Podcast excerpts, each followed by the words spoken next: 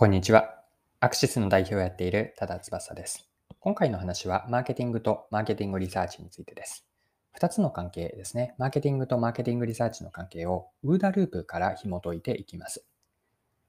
で、ざっと全体の流れを順番にまず説明をすると、最初にウーダループとは何かについてご紹介をします。でそこから本題に入っていくんですが、マーケティングの戦略を作ったり、実行、施策を実行していくプロセスをウーダループに当てはめます。で、本題の後半では、マーケティングリサーチにも着想を広げていって、ウーダループの観点から、マーケティングとマーケティングリサーチの関係を紐解きます。よかったら最後までぜひお付き合いください。よろしくお願いします。はい。最初にご紹介したいのがウーダループなんです。ウーダループ皆さんお聞きになったことってありますか？で、ウーダループとは何かというと、一言で言うと意思決定と実行のプロセスなんです。で、 OODA ループは4つの英語の頭文字からあって、O と ODA と OODA と書くんですが、4つ何かというと、最初の O が observe で観察です。2つ目の O が orient、状況判断。これは観察して収集した情報を観察解釈していて、それが何を意味するのかという状況判断です。で3つ目の D は decide で意思決定。状況判断に基づいて意思決定、決断をします。最後の A は act で行動なんですが、決断に基づいて実行に移していく。このように観察、状況判断、意思決定、行動、これを何度も繰り返していく。それこによって意思決定と実行の質を上げていくのがウーダループなんです。はい。では、ここからは今のウーダループを踏まえながら本題に入っていくんですが、マーケティングにウーダループを当てはめてみます。で、ウーダループ4つ、観察、状況判断、意思決定、行動とあったんですが、それぞれマーケティングのプロセスに当てはめると次のようになります。一つ目の観察ですが、マーケティング戦略を作るときに最初にやる重要なことというのは、現状把握で、現状把握とは何を把握するかというと、外部環境においては顧客と競合についての観察です。で、内部も、社内の状況も見ていくんですが、これは現状把握というのは、マーケティング戦略を作っていくとき、施策を考えるときの前提となる情報です。二つ目のウーダループのステップは解釈、オリエントなんですが、一つ目で見た観察からマーケティング戦略の大きな方向性をまず定めるんです。観察をした事実、ファクトから自分たちのビジネスの文脈でそれが何を意味するのかと解釈していって、解釈から自分たちはどんな戦略を作っていくのか、解決策を作っていくのかという方向性を見出していきます。で、三つ目、ディサイドなんですが、これは意思決定で決めることは大きく二つあって、マーケティング戦略を決めます。で次に戦略から実行プランに落とし込んでいく、実行施策を作っていくというのが意思決定、ディサイドのフェーズです。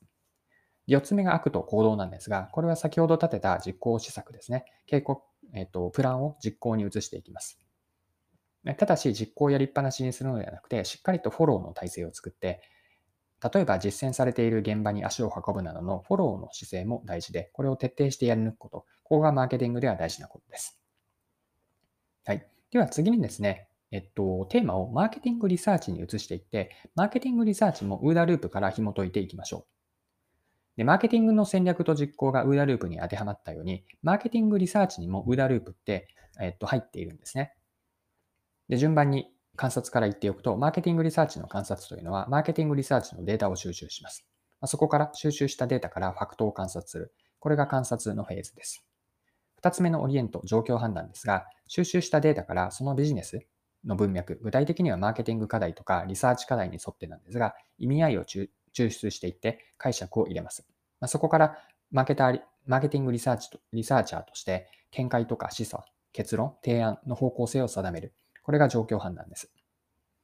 で、3つ目の OODA ループ意思決定なんですが、リサーチ結果として、例えばどういう流れでレポートを書くかとか、こうストーリーを決めていくわけです。こういった前提とか背景があって、どういったリサーチをして結論がこうで、その根拠はこういうこうであるというようなことを意思決定します。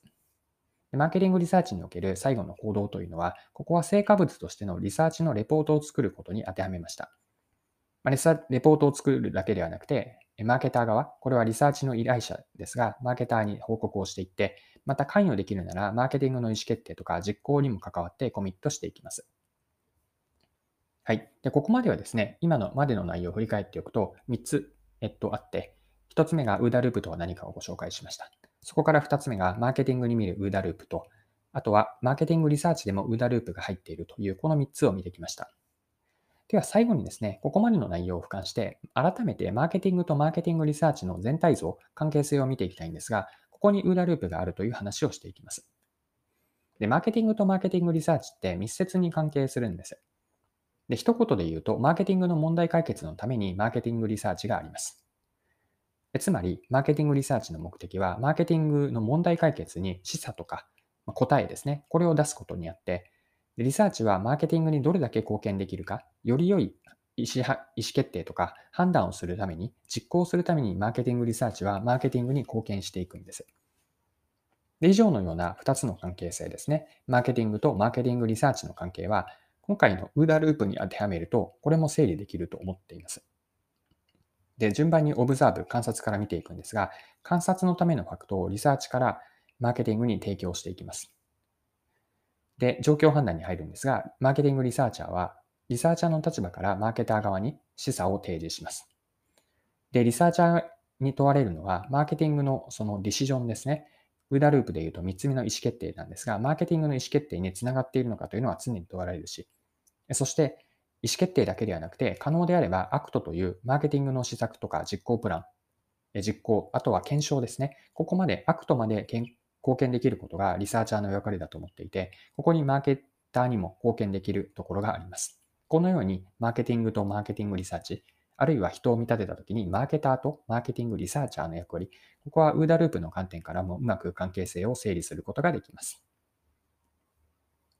はい、そろそろクロージングです。今回はマーケティングとマーケティングリサーチについて、 OODA ループという補助線を使って、それぞれの役割とか両者の関係性を見てきました。で最後にですね、もう一度 OODA ループをまとめておきますね。 OODA ループとは何かこれは今回マーケティングとかマーケティングリサーチに当てはめます。当てはめてきましたが、すごく汎用的に使えるフレームなので、ぜひ覚えておいて損はないと思います。 OODA ループの一つ目、 observe というのは観察で、これは外部環境とか、えー、競合を観察するというのがマーケティングに当てはめます。で、次の状況判断なんですが、観察したことから意思決定をするための状況判断を一度入れて、その後に decide、意思決定を決めます。意思決定をします。で、マーケティングに当てはめれば、マーケティング戦略とか施策を決めることにあたって、そして4つ目の OODA ループの A というのは act、行動です。施策を実行したり、計画を実行に移す。そして実行するだけではなくて、振り返りとフォローもやっておくとよくて、これはマーケティングにも当てはまります。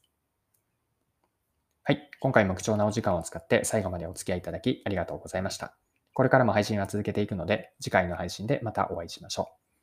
う。それでは今日も素敵な一日にしていきましょう。